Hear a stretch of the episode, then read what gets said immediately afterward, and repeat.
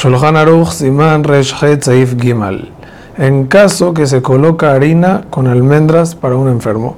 Si la harina tiene la función de llenar y saciar al enfermo del hambre, el enfermo debe bendecir mesonot por ellas. No obstante, si la intención es solo para pegar las almendras, se bendice solo por las almendras, ya que la harina queda nula, igualito como estudiamos en la alhaja anterior.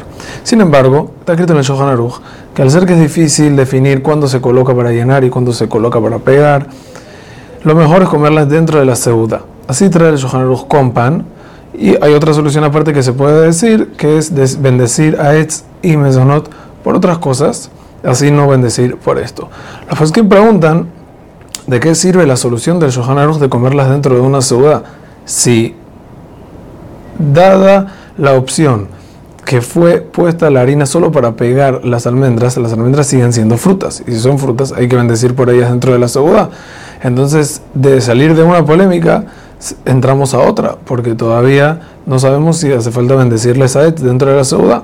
A esto responde los poskim que al ser que el enfermo piensa en comerlas y fija su segunda para comerlas por su salud, entonces afirmo que son frutas, no se bendice por ellas dentro de la seuda. Hazak u Baruch.